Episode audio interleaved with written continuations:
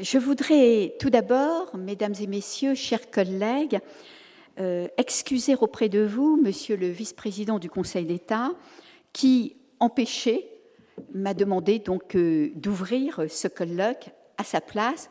Comme vous le voyez, donc je suis Martine de Bodefre et je préside la section du rapport et des études du Conseil d'État. La transition énergétique pose plusieurs questions structurantes. Celle des ressources, bien sûr, les énergies fossiles, mais aussi toutes celles qui sont indispensables pour les machines de demain, y compris pour produire des énergies renouvelables.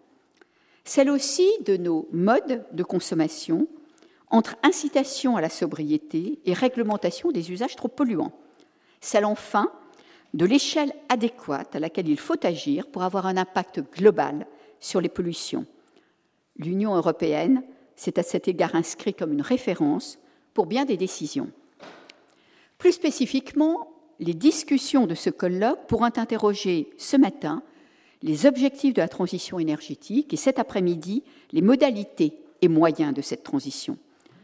Ces entretiens de droit public économique, co-organisés par la section des finances, la section des travaux publics et la section du rapport et des études du Conseil d'État, permettent de traiter des sujets qui sont au cœur des débats en matière économique et que le Conseil d'État connaît tant au travers de ses activités consultatives que contentieuses. Après avoir porté ces dernières années sur la fiscalité internationale, les concessions et les privatisations, et sur le financement de l'économie durable, l'actualité brûlante de la question des politiques publiques en matière d'énergie au regard des enjeux environnementaux et des questions de dépendance n'est pas à démontrer. En ce moment même se déroule en Égypte la COP27 et nous avons appris que le niveau mondial des émissions de gaz à effet de serre avait augmenté en 2021. Je remercie chaleureusement les intervenants de ces entretiens et singulièrement Christian Collier, directeur général de la Toulouse School of Economics, qui va planter le décor de nos débats, et Antoine Colombani, qui les conclura, ainsi que les présidents Honora et Berjal, qui présideront successivement les deux tables rondes d'aujourd'hui. Karl Marx affirmait que, je le cite, les révolutions sont les locomotives de l'histoire. S'il ne précisait pas quelle énergie utilisaient les locomotives en question, l'évolution énergétique vers des usages plus vertueux sera probablement un des grands faits du XXIe siècle. C'est du moins ce qu'il faut souhaiter. L'usage excessif des énergies fossiles appelle aujourd'hui à une évolution des modes de consommation et de production. Cette évolution globale ne pourra être suivie sans un accompagnement et une évaluation du droit. La transition énergétique s'est traduite par des engagements internationaux décidés au niveau national. Inscrite sur le fronton du temple d'Apollon à Delphes, la maxime de Solon, rien de trop, prévenait déjà des excès qui perdent l'homme et la cité. Alors que le monde a longtemps craint le manque d'énergie fossile, les experts du climat, dont les travaux sont en particulier compilés par le GIEC, nous alerte aujourd'hui sur l'excès d'énergie fossile dont l'utilisation intégrale empêcherait de respecter les engagements climatiques internationaux. La lutte contre le réchauffement climatique est intimement liée à la transition énergétique. Le besoin persistant d'énergie pour la chaleur ou le développement de la force motrice doit conduire, selon le GIEC, au développement d'une électricité moins carbonée et notamment des énergies renouvelables que sont les énergies hydroélectriques, éoliennes, solaires, de biomasse, la géothermie et les énergies marines. Ce développement peut aussi réduire la dépendance aux pays producteurs, à condition, bien sûr, qu'elle ne soit pas remplacée par une dépendance aux producteurs de terres rares ou autres métaux employés pour le développement des énergies renouvelables. En droit, car je vais vous en parler bien sûr, la nécessité de la transition énergétique trouve sa source dans les engagements de la France de réduire ses émissions à gaz à effet de serre. Il s'agit bien sûr de la Convention cadre des Nations Unies sur les changements climatiques, négociée au sommet de la Terre de 1992, du protocole de Kyoto, de la Convention d'Aarhus et de l'accord de Paris sur le réchauffement climatique. Par ces conventions, la France, comme l'Union européenne en général, s'est engagée à agir concrètement contre le changement climatique, notamment en prenant des mesures pour réduire, pardon, pour réduire les émissions de gaz à effet de serre. Ces conventions, notamment l'accord de Paris, ont été traduites en textes juridiques précis par le législateur, national comme européen. Je salue Madame Papalardo, que j'invite à se mettre au premier rang. Euh, Madame la Présidente Papalardo, mettez-vous au premier rang surtout. C'est moi qui vous ai rendu moins discrète, pardonnez-moi. Le juge administratif, lorsqu'il est saisi de contentieux, comme ce fut le cas dans l'affaire commune de Grande-Sainte devant le Conseil d'État, ou dans le contentieux dit de l'affaire du siècle devant le Théâtre Paris, applique ces textes et leur donne toute leur portée juridique. Ainsi, dans le cadre donc de cette décision commune de Grande-Sainte, le Conseil d'État a estimé que les mesures alors prises par le gouvernement étaient insuffisantes pour atteindre l'objectif issu de l'accord de Paris et traduit dans la loi et le règlement de réduction des émissions de gaz à effet de serre de 40% d'ici à 2030. Le Conseil d'État a donc enjoint au gouvernement de prendre des mesures supplémentaires d'ici au 31 mars 2022 pour atteindre cet objectif. Dans, dans le même sens, la responsabilité de l'État liée au respect des engagements en matière de réduction des émissions à gaz à effet de serre entre 2015 et 2018 a été examinée par le tribunal administratif de Paris. Par deux jugements de 2021, ce tribunal a estimé que l'État n'avait pas respecté ses engagements, causant un préjudice écologique qu'il devait réparer. Les décisions du Conseil d'État et du tribunal administratif pourront donner lieu à de nouvelles décisions relatives à leur exécution. Par ces décisions, toute leur portée est donc donnée aux, mesures prises. En même temps, est lancé à tous les acteurs le signal que les objectifs fixés, même s'ils sont lointains, ne sont pas pour autant dépourvus de portée juridique. Cela permet ainsi de construire stabilité et prévisibilité. L'impact de la consommation d'énergie fossile sur le climat n'est toutefois pas l'unique élément de droit environnemental qui incite à une transition énergétique. La lutte contre l'émission de particules fines, due notamment à la combustion de carburant, a mené à l'édiction de règles européennes dont le respect est également contrôlé par le juge administratif. Les caractéristiques spécifiques du droit de l'environnement se retrouvent d'ailleurs en matière énergétique. C'est en effet d'abord un droit de long terme. Les engagements et les normes votés par le législateur invitant le juge à examiner l'effet de mesures, je le répète, à des horizons lointains et partant être innovant dans son contrôle. C'est en outre un droit où l'incertitude et la précaution sont très présente, que l'on pense seulement aux déstabilisations internationales et aux ruptures technologiques. Ce droit appelle également une expertise particulière et le plein emploi des outils à la disposition du juge pour donner un effet utile à ses décisions, en particulier les pouvoirs d'astreinte et d'injonction. C'est enfin un droit dont les enjeux relèvent d'un champ géographique qui s'affranchit généralement des frontières. Et il faut souligner à nouveau que dans ce domaine, comme dans les autres, c'est la loi, le législateur qui donne, si j'ose dire, le là, en fixant des objectifs, en dessinant des trajectoires. Il invite le juge à être innovant dans son contrôle. Le Code de l'énergie mérite d'être cité, qui prévoit dans son premier article qu'avant le 1er juillet, de, juillet 2023, puis tous les cinq ans, je cite, une loi détermine les objectifs et fixe les priorités d'action de la politique énergétique nationale pour répondre à l'urgence écologique et climatique.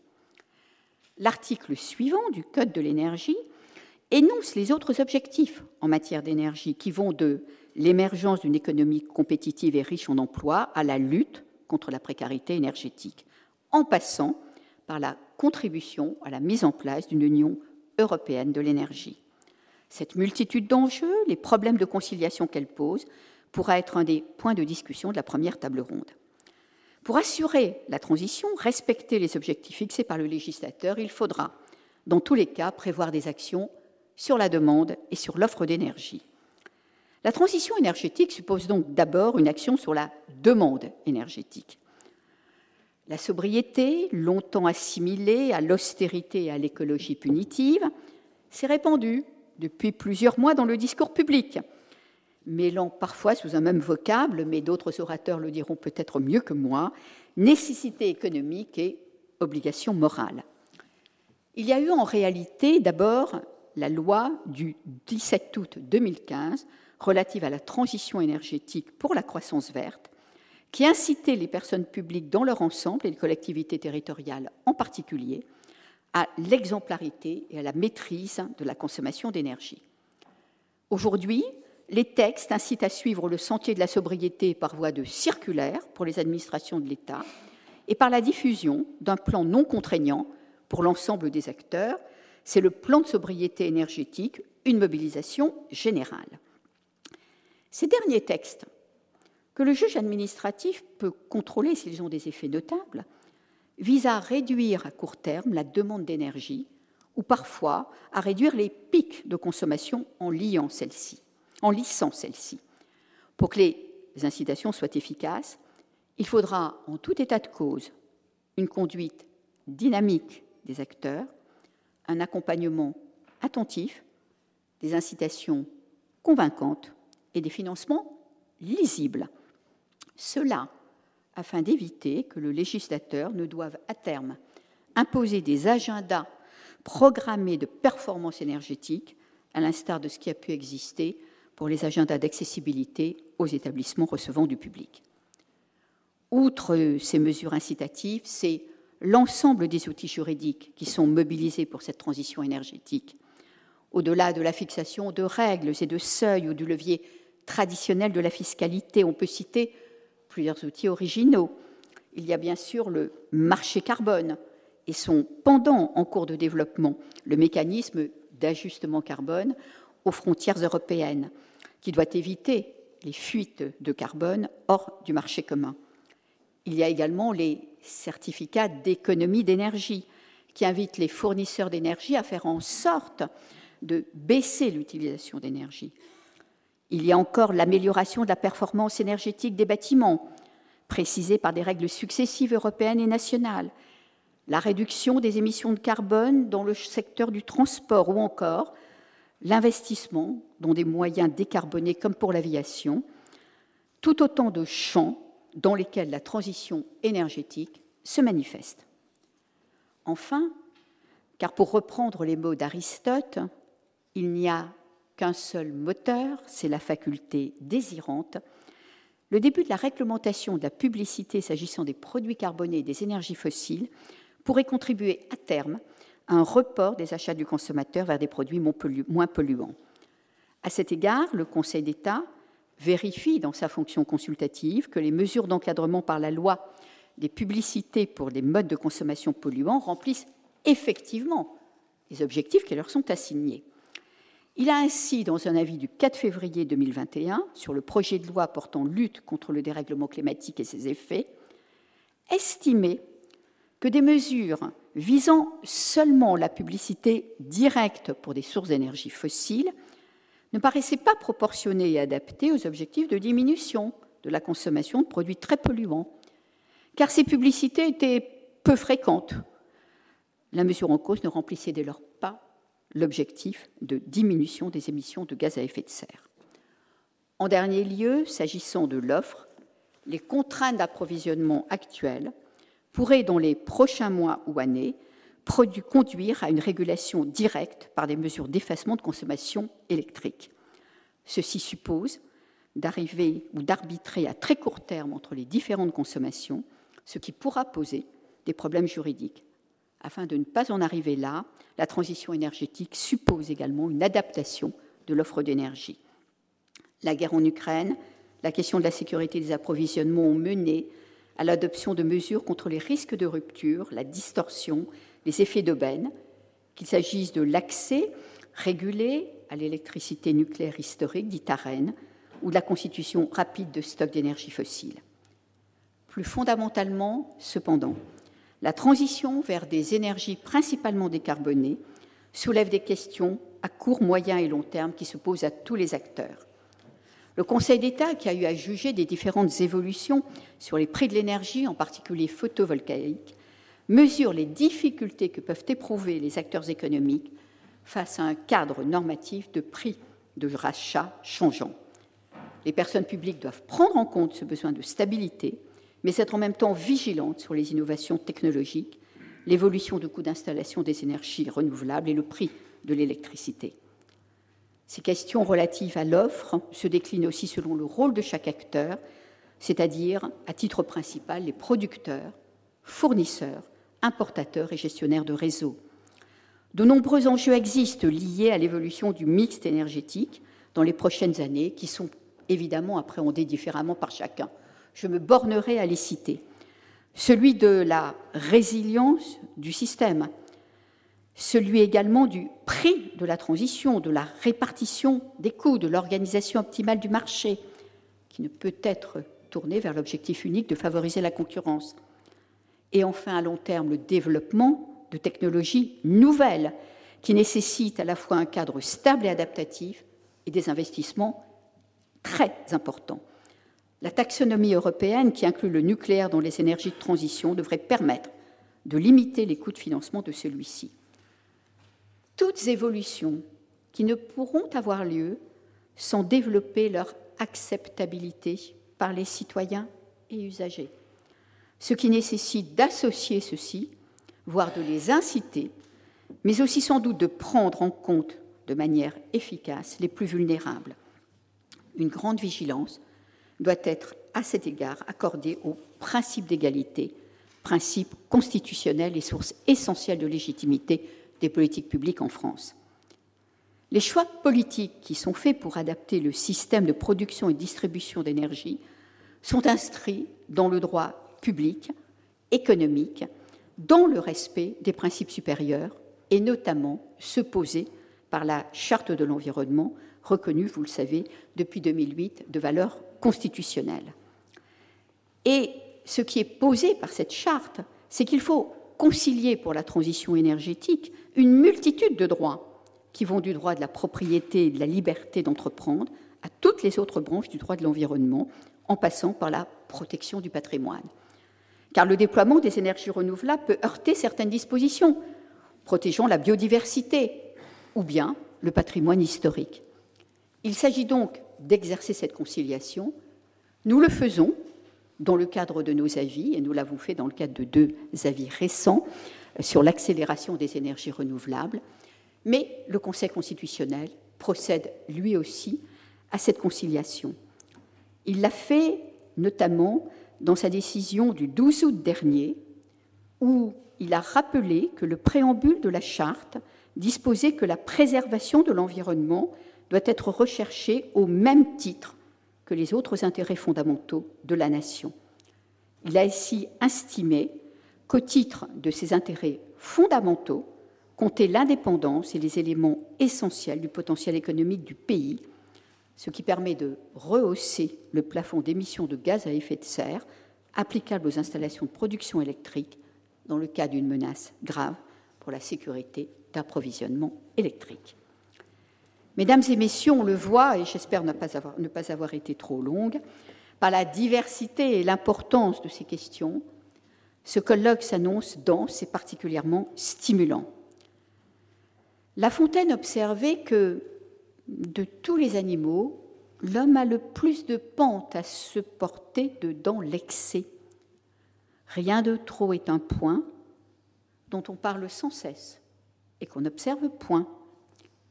Il faut souhaiter que, s'agissant de l'indispensable transition énergétique que nous devons opérer, cette, fable ne soit pas une prédiction. les paroles ne doivent pas s'envoler, celles prononcées aujourd'hui notamment.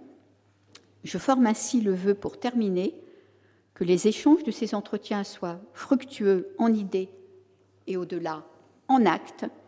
Je remercie une nouvelle fois les équipes qui ont organisé ce colloque et dont celle de la section du rapport et des études, les intervenants pour leur participation et le public nombreux qui témoignent de l'intérêt de cette problématique.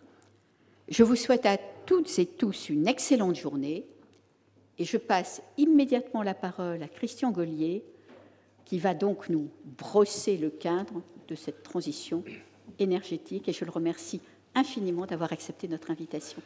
Merci. Monsieur le directeur général, c'est à vous. Merci beaucoup. Euh, merci pour cette invitation et merci pour l'organisation de ce colloque. Euh, force est de constater que même si en France, on est un des pays euh, comme l'essentiel du reste de l'Europe, mais c'est assez exceptionnel par rapport à le monde entier. Euh, nous sommes dans un pays où la réalité du changement climatique et la responsabilité de l'être humain dans ce changement climatique est, clairement reconnue. Il y a un consensus là-dessus. Le climato-scepticisme est heureusement derrière, nous. Néanmoins, force est de constater que s'il existe un consensus sur nos responsabilités, il n'existe aucun consensus en France sur la manière de l'appréhender et la manière de mettre en œuvre des actions qui permettent de faire face à ces responsabilités. Euh, entre, entre le, le, décroissantisme et le techno-optimisme, entre la fin du mois et la fin du monde, euh, voilà, il y, a, le débat fait rage. La structure, la structure du débat me semble assez pauvre. Euh, du débat public. Et, je pense que c'est important que dans des institutions comme le Conseil d'État, on, essaye de porter le fer et, de, structurer, de structurer ce débat pour en faire, euh, pour en ressortir une vision globale et une méthode, une méthode générale pour, euh, pour atteindre nos objectifs. Parce que 55% de réduction des émissions de CO2 d'ici 2030 par rapport à 1990, alors que nous avons fait que 25% du chemin en 32 ans, il va falloir faire plus que ça pendant les seuls huit ans qui restent. Euh, donc, euh, donc l'enjeu est colossal et les transformations de, nos modes de vie et de nos modes de production vont euh, devoir être absolument considérables. Je pense qu'il y a là aussi encore un manque de prise de conscience de, l'importance de, de l'engagement français et de l'engagement européen là-dessus. Donc il faudra nécessairement une mobilisation générale des producteurs, des consommateurs, des États, des institutions publiques et privées pour, pour atteindre ce résultat-là. Vous avez parlé tout à l'heure effectivement de mobilisation générale je pense que le terme est correct. Et là aussi, force est de constater que euh, beaucoup de, dans, le débat, il y a beaucoup de dissensions là-dessus, beaucoup de stress. Euh, moi, je vois par exemple cet été, j'étais assez ébahi de voir comment le débat sur le jet privé euh, a émergé comme au niveau politique comme au niveau médiatique, comme là aussi un élément qui laisse penser que finalement, tant que les ne font rien, le reste de la population ne doit rien faire. Et, puis, de toute façon, ce n'est pas les consommateurs qui doivent agir, ce sont les producteurs. Enfin bref, euh, on, a, on a là une démobilisation générale qui me semble, qui me semble problématique. Je voudrais euh, marquer deux choses avant de rentrer dans le, détail de la méthode. Euh, je pense qu'il y a des coûts, il faut parler des coûts, il faut parler des inégalités. Vous l'avez fait, madame, vous l'avez fait, Madame la Présidente, les coûts vont être importants. je laisserai mon collègue économiste Fodan intervenir là-dessus, mais les coûts vont être importants. Euh, et, des sacrifices vont devoir être faits, euh, pas seulement des sacrifices financiers, mais des sacrifices aussi en termes de confort, hein, baisser le thermostat, euh, utiliser le transport en commun plutôt que sa voiture particulière. Ce sont des sacrifices et, beaucoup de gens ne réalisent pas encore aujourd'hui que des sacrifices vont, vont devoir être faits. Nous vivons encore dans l'utopie d'une transition énergétique heureuse, créatrice de millions d'emplois et de réduction de la facture d'électricité. La réalité est évidemment assez différente. Et puis les inégalités. Euh, les forces est de constater que la part du revenu des ménages consacrés à l'énergie est décroissante avec le revenu, c'est-à-dire que les ménages les plus pauvres euh, consacrent une, partie, une part plus importante de leur revenu pour se chauffer, pour se déplacer. Et la conséquence est que quand vous augmentez les prix de l'énergie, et somme toute euh, c'est bien ça, hein, nous allons devoir abandonner des sources d'énergie peu coûteuses comme le...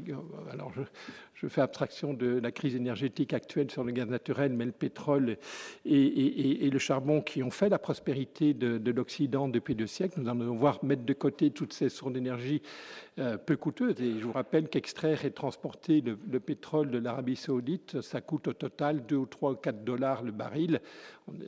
Donc, euh, donc par, rapport à, par rapport à des énergies renouvelables comme le photovoltaïque et, l'éolien ou la, biomasse qui sont beaucoup plus compliquées euh, et beaucoup plus, beaucoup plus compliquées à utiliser, beaucoup plus chères à produire, euh, ben, la marge est encore grande. Donc on va devoir augmenter le coût des énergies, le prix des énergies, et donc ça pose un problème d'inégalité parce que, parce que vous allez impacter plus le pouvoir d'achat des, des ménages modestes que les ménages riches. Donc il faut nécessairement adresser cette question, et c'est une question évidemment essentielle lors du débat sur les gilets jaunes, mais, mais regardons aussi euh, quand, euh, quand vous quand les lois se font pour euh, inciter les ménages à, par exemple, installer des panneaux photovoltaïques sur leur toit, euh, en 2010, euh, cette méthode-là, multipliée par 10 le coût de production d'électricité, hein, le, prix de rachat était en tour de 60 centimes le kilowattheure, alors qu'il ne suffit que de 6 centimes pour produire des kilowattheures nucléaires. Donc multiplié par, par 10 le coût de l'énergie, et ça, ça se retrouve in fine dans la facture d'électricité des ménages et des riches comme des pauvres. Et donc vous créez, vous augmentez les inégalités de cette façon-là. Donc euh, à peu près toutes les politiques climatiques accroissent ces inégalités. Et donc il faut nécessairement euh, y, réfléchir pour, euh, pour essayer que le poids, de, le poids de la gestion de cette transition soit, soit concentré sur les ménages qui sont capables de porter ces sacrifices supplémentaires. Alors il y a deux, il y a deux grandes, il y a, une typologie assez simple hein, des, des, politiques climatiques. Il y, a, la famille des command and control, l'obligation, l'interdit, la norme. Euh, euh, la planification, hein, où l'État va imposer euh, telle ou telle transformation des, comportements de consommation ou de production. Euh, je vais prendre un exemple très simple, l'interdiction des, chaufferettes sur les, terrasses des bars. Euh, voilà, c'est un interdit. On va interdire les gens de faire ça et demain on pourrait interdire les, vols, domestiques en France. Après-demain on pourrait interdire les jets privés en France. C'est une solution où le petit père du peuple détermine les actions de, chacun. Ça, c'est une solution. Une autre solution, c'est une, autre famille de solutions, consiste à inciter par un signal prix, euh, de manière à préserver les libertés tout en alignant la myriade des intérêts privés avec l'intérêt général. Euh, euh, c'est plutôt l'approche qui est d'ailleurs recommandée par mes collègues économistes et moi-même. Je y reviendrai dans quelques instants. C'est vrai que le problème du, climat, du changement climatique, euh, on a parfois l'impression que c'est un remake des débats des années 60 et 70 sur le bienfait relatif de l'économie planifiée par rapport à l'économie de marché. De la solution du petit père du peuple contre la solution de la liberté d'entreprendre et de, et, de, et de choisir euh, ces modes de consommation.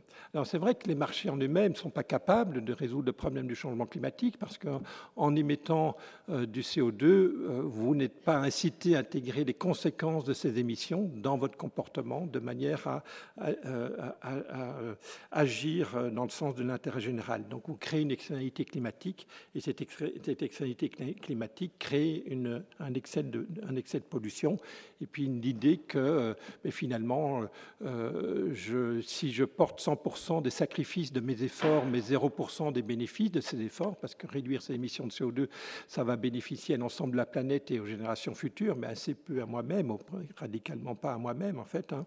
Vous créez un problème de passagers clandestins, chacun cherchant à, ce en faire un minimum, en espérant que les autres en fassent plus euh, pour profiter de ces bénéfices, de, ces, de ces efforts des autres sans, sans devoir les payer soi-même.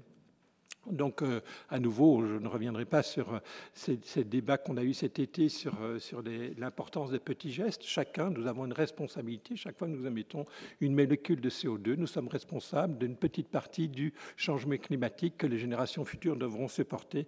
Et, tous ces petits gestes créent, créent finalement potentiellement la solution. La sobriété et fait partie, bien entendu, de la solution. Mais la question est comment organiser cette sobriété comment faire en sorte que chacun, à, son niveau, compte tenu de ses possibilités de décarbonation de ses capacités de financement de ses efforts, puisse les réaliser, alors que les incitations à le faire ne sont pas vraiment au rendez-vous. Les coûts de la décarbonation sont importants à nouveau. Hein. baisser son thermostat cet hiver, euh, ça a un coût en termes de confort. Et je comprends bien que mes beaux-parents, par exemple, qui sont encore vivants, euh, ben, pour eux, euh, vivre avec une température intérieure légèrement au-dessus de 20 degrés, ça fait partie de. C'est pratiquement une nécessité. et, c'est pour eux difficile de, de, faire en sorte qu'ils réduisent ce thermostat, réduisent leur consommation de, de fuel domestique et donc en conséquence réduire l'émission de CO2. Euh, c'est difficile pour beaucoup de gens d'abandonner leur voiture particulière, même s'il y a une substitution de transport en commun. La voiture particulière a quand même un certain confort, même si elle est un peu plus chère, mais elle, vous permet de vous, déplacer plus rapidement qu'en utilisant le transport en commun. C'est un sacrifice de, basculer sur, sur des transports en commun. Euh, et puis, il y a des choses qui sont plus évidentes, plus, plus directes. Hein. Par exemple, décarboner les processus de production d'acier. L'acier, ça représente 8% des émissions mondiales de CO2 mais décarboner la production d'acier augmente le coût de l'acier d'un tiers, de 30-33%. Euh, qui est prêt à acheter euh, des, produits euh, acier, les, voitures, des bâtiments, 33% plus chers, simplement pour avoir à l'esprit que vous êtes contributif à la, à la, lutte contre le changement climatique. C'est un coût extrêmement important qui, peut créer, qui va créer de l'inflation si, on impose demain en Europe la décarbonation de l'acier, on, ira, on ira dans cette direction-là. Ce qui pose d'ailleurs aussi des problèmes de, concurrence avec les pays qui, eux, n'inciteront pas les, les producteurs d'acier à décarboner leur mode de production.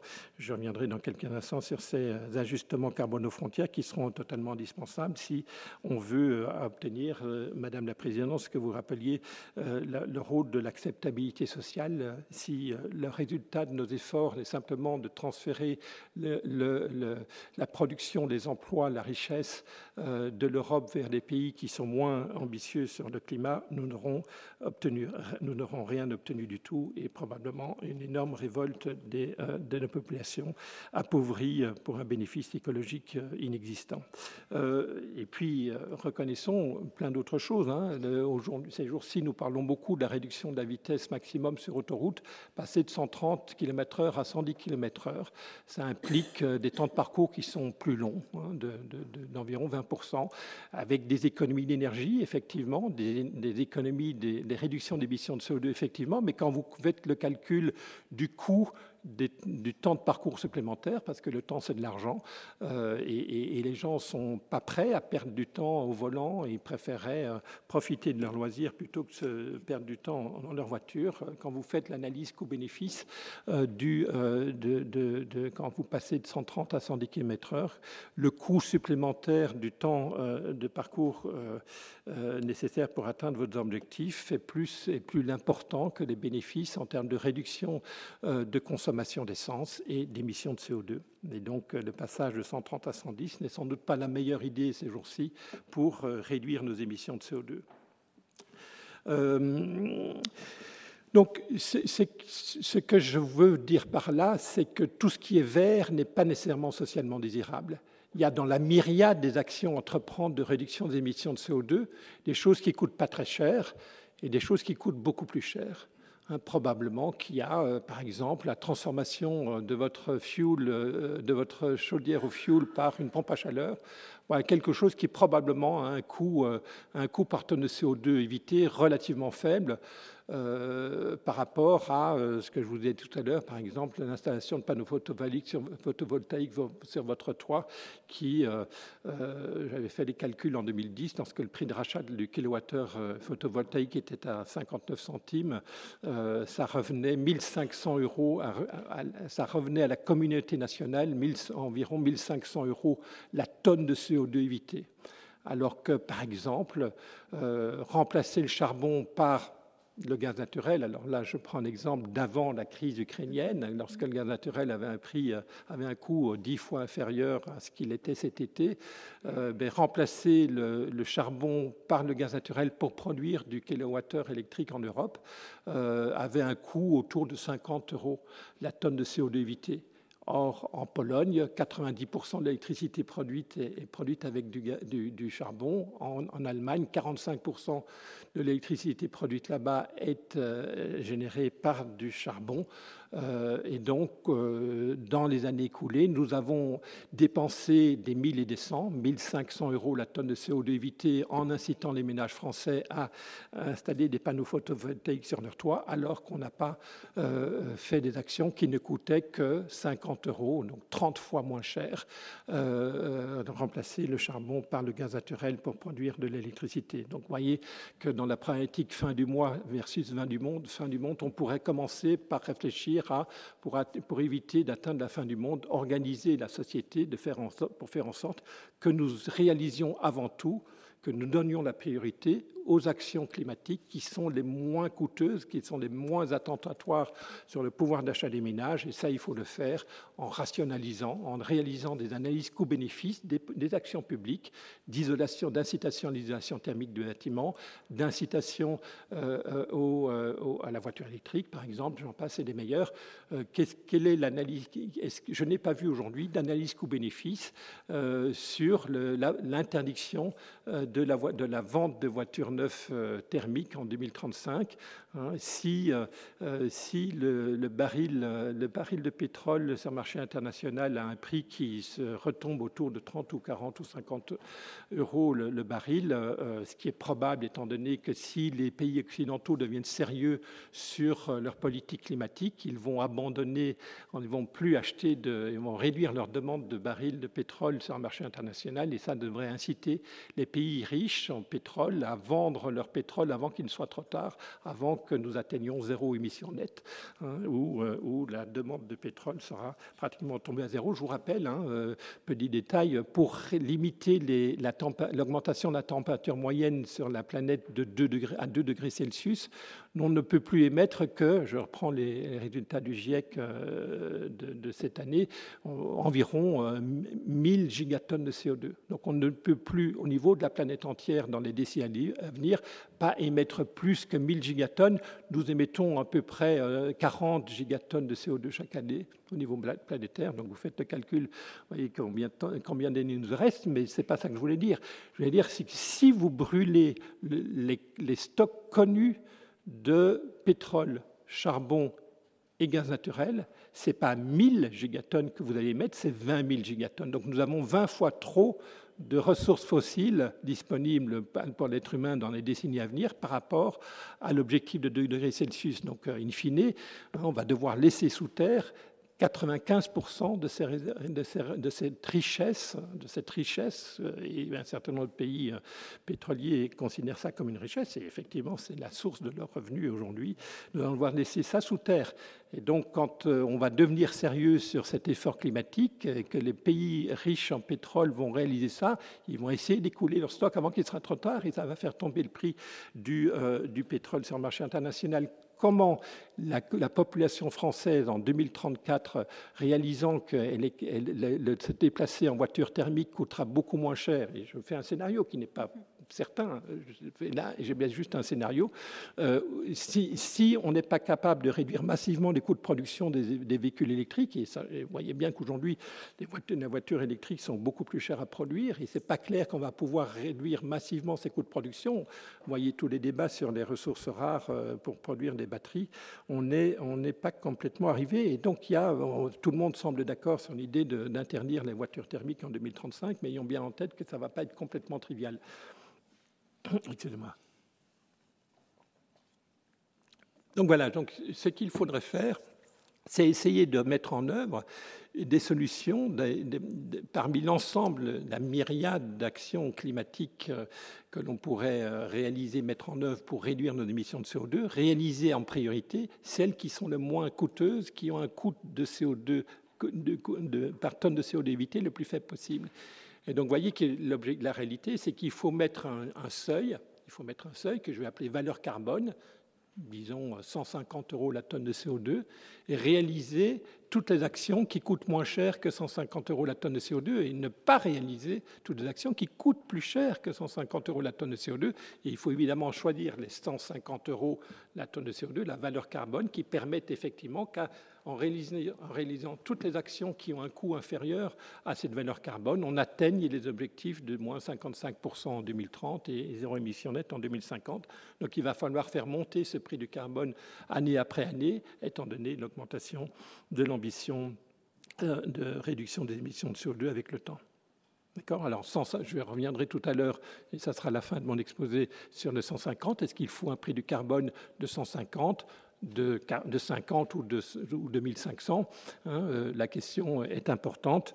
Euh, aujourd'hui, en France, nous avons deux prix du carbone. Nous avons un prix du carbone qui est la taxe carbone qui est payée à la pompe par euh, les, les, automobilistes et payée par les gens qui se chauffent au gaz naturel et au fioul domestique. il est à 44,6 euros la tonne de CO2, environ 10 centimes le litre d'essence, et il a été gelé par Emmanuel Macron à l'occasion du mouvement des Gilets jaunes. Il existe un deuxième prix du carbone en, France, mais en fait en Europe, c'est, Madame la Présidente l'a rappelé, euh, l'existence d'un marché de permis d'émission qui couvre l'industrie et le marché de l'électricité. Et lui, je regardais à l'instant, euh, euh, le, le prix qui prévalait sur ces permis d'émission tourne autour de 75 euros la tonne de CO2. Est-ce que c'est trop faible? Est-ce que c'est trop? Euh, la question reste encore ouverte et on peut bien reconnaître, il n'y a pas vraiment encore de consensus parmi les économistes sur ce point. Donc, analyse co-bénéfice. Analyse co-bénéfice nous oblige à faire deux choses, mesurer les coûts par tonne de CO2 évité, et France Stratégie, par exemple, est une institution en France qui fait du très bon travail dans ses estimations, dans le secteur de l'énergie, dans le secteur de la mobilité. Euh, il y a notamment une, commission qui s'appelle la commission euh, présidée par Patrick Criki, qui, est en train de produire un certain nombre de rapports thématiques euh, par, par secteur sur ces coûts. Donc, comparer ces coûts avec cette valeur carbone. Donc, pour faire cette analyse co-bénéfice, il faut mettre une valeur sur les choses qui nous sont chères, et en particulier le climat. Et donc, cette valeur carbone est indispensable pour faire cette analyse co-bénéfice. Quand je vous dis ça, et effectivement, j'ai fait une petite, une que je n'aurais pas dû faire tout à l'heure, je ne vous parle pas de taxes, je ne vous parle pas de permis, je vous donne juste une méthode, une méthode permettant de déterminer si une action verte est socialement désirable ou pas. Après, et effectivement, c'est la deuxième partie de mon exposé, se pose la question de comment organiser la société pour faire en sorte que toutes ces actions qui ont un coût par tonne de CO2 évité inférieur à la valeur carbone soient effectivement réalisées. Alors on peut à nouveau reprendre le petit père du peuple et effectivement euh, mettre, faire des lois, dire on va interdire les chaufferettes sur les terrasses des cafés, c'est très bien, effectivement, je pense que c'est une très bonne idée. Et le coût par de CO2 évité me semble, je n'ai pas fait les calculs parce que je ne sais pas quel est l'impact euh, sur euh, la, clientèle du, bar, du café de, lorsque les terrasses ne sont plus chauffées. C'est le cas, je pense, depuis le mois d'avril cette année. Donc j'ai un petit peu de peine à faire ces calculs, mais enfin ça me paraît évident que les chaufferettes euh, à l'air libre n'est pas n'est pas vraiment une solution très écologique, mais c'est certainement un calcul à faire. Euh, donc faire l'analyse, petit père du peuple, déterminant euh, ce que chacun doit faire, en constatant euh, ce que les capacités de chacun et les, et et opportunités de réduction des, émissions de CO2 des uns et des autres. c'est un calcul qui peut être extrêmement compliqué. Hein. un vol domestique entre Toulouse et Paris ou un, jet privé, pour reprendre l'exemple de cet été, les jets privés, il y a des, des des vols de jets privés qui sont complètement absurdes et qui émettent beaucoup de CO2 pour, un pour, une, une création de valeur sociétale très faible. Et puis, il y a des, jets privés, des vols de jets privés qui sont complètement cruciaux parce que ça permet de transporter un organe euh, à, transplanter d'une personne qui vit à Paris pour une personne qui vit à Clermont-Ferrand en, un temps, en un temps record et ça sauve des vies. Donc, euh, faire l'analyse co-bénéfice, interdire interdire globalement à l'aveugle les jets privés me semble pas une bonne idée. Donc il faut essayer de donner une certaine flexibilité, mais en même temps, euh, si le petit père du peuple n'est pas capable à l'aéroport de dire ah non mais vous vous faites pourquoi vous partez ah non mais vous vous pouvez pas, ça va être super compliqué. Donc la solution alternative, c'est de faire, hein, comme je le disais tout à l'heure, une incitation par le signal prix et en fait faire en sorte, application du principe pollueur-payeur. Madame la présidente rappelait aussi que le principe pollueur-payeur fait partie euh, de la charte de l'environnement qui a euh, euh, un principe. Pourquoi ne pas appliquer ce principe constitutionnel à la pollution la plus critique de l'humanité ces jours-ci, le CO2 et donc l'idée, c'est tout simplement d'inciter, de, faire en sorte que chaque personne sur Terre, chaque pollueur, producteur, consommateur, euh, soit incité à faire le calcul analyse co-bénéfice que je viens de faire. Si vous devez payer par tonne de CO2 euh, et que vous émettez la valeur carbone, vous êtes effectivement incité à intégrer dans votre analyse coût-bénéfice le, dommage sociétal engendré par l'action d'émettre de CO2. Et donc, vous, vous alignez la myriade d'intérêts privés, producteurs, consommateurs, citoyens, euh, avec l'intérêt général, puisque vous allez faire en sorte que la méthodologie générale du petit père du peuple que je vous ai décrit tout à l'heure soit effectivement euh, mise en œuvre par chacun, euh, puisque euh, vous, vous, faites comme si, enfin, vous allez, faire, vous allez atteindre un mécanisme dans lequel les consommateurs, les, pollueurs, seraient victimes de leur propre pollution, puisqu'ils vont devoir payer pour le dommage. Donc, euh, que la solution par une taxe ou la solution par un marché de permis, il y a tout un débat depuis 30 ans parmi les économistes. Je vous passerai, ces, débats qui, sont, euh, euh, qui ont été un petit peu stériles jusqu'à maintenant. Et sachez simplement que par un marché de permis, c'est l'institution publique qui fixe la quantité, l'objectif en termes de réduction des émissions de CO2, et le prix est déterminé par le marché. Alors que par la solution de la taxe, le prix est fixé par l'institution publique et les quantités, la réduction d'émissions de CO2, les émissions de CO2 seront déterminées par les comportements des uns et des autres affectés par, par ce prix donc, certains euh, peuvent préférer euh, d'obtenir une certitude euh, de, que l'objectif sera atteint, et ça, vous le faites clairement par un marché de permis, alors, que d'autres pourraient préférer d'avoir une stabilité. Et vous parliez tout à l'heure de, prévisibilité et de crédibilité du mécanisme. la taxe a cet avantage qu'il permet de comme c'était dans la loi de 2015, hein, il y avait une, annonce que les prix du carbone montraient année après année euh, avant que le mouvement des Gilets jaunes oblige l'État à faire marche arrière, qui crée évidemment une énorme incertitude sur la crédibilité à long terme de la tarification du carbone. Et c'est un point important parce que la plupart des actions réellement transformatrices de, nos modes de vie, de nos modes de production, sont des, euh, sont des actions d'investissement de long terme. Hein, changer ma voiture thermique par une voiture électrique, euh, je garde ma voiture 15 ans, donc j'ai besoin de savoir dans les 15 prochaines années quel sera le prix du CO2 euh, pour pouvoir faire mon calcul d'analyse co-bénéfice entre garder mon véhicule thermique ou changer voiture, euh, voiture, électrique. Même chose pour, euh, dans le secteur de la production d'électricité, un producteur électrique, il a besoin d'avoir une visibilité sur le prix, du CO2 dans les 20, 30, 40 prochaines années sur la durée de vie de sa centrale au charbon euh, pour savoir s'il doit abandonner le charbon pour passer sur euh, une, euh, un, parc, un parc éolien ou solaire. Voilà, je, je, je voudrais revenir à la question, à deux questions spécifiques. La première question, c'est les inégalités. Il y a des coûts, il y a des sacrifices, il, faut il faudra y faire face dans les décennies à venir, mais il n'y a pas que ça. Pour, gérer pour, affronter l'acceptabilité sociale, il faut s'assurer aussi que ces efforts seront faits dans la justice sociale. Et comme la part des revenus consacrés à l'énergie était croissante euh, avec ce revenu, euh, si vous augmentez les coûts de production d'énergie sans rien faire d'autre, vous augmentez les inégalités sociales, ce n'est pas désirable. Euh, la solution de la tarification du carbone, la solution d'un prix du carbone par une taxe ou par un marché de permis est un mécanisme qui, qui effectivement, augmentera le coût de l'énergie. Hein. Une des grosses problématiques de cet été, c'est ne faudrait-il pas baisser le prix des, prix des permis euh, en Europe pour essayer de réduire le coût de production de l'électricité en Europe affrontant euh, cette inflation euh, qui était assez extraordinaire engendrée par le, prix des énergies.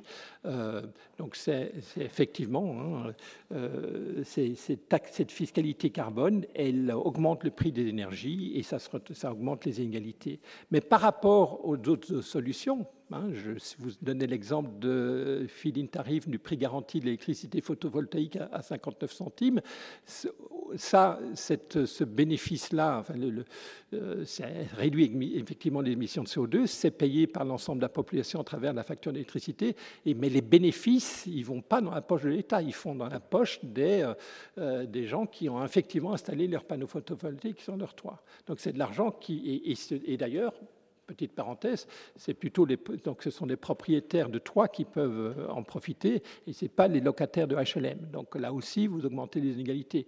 Le grand avantage de la fiscalité du carbone, c'est que vous engendrez un revenu fiscal que vous pouvez utiliser pour compenser, voire surcompenser les ménages les plus modestes. D'accord?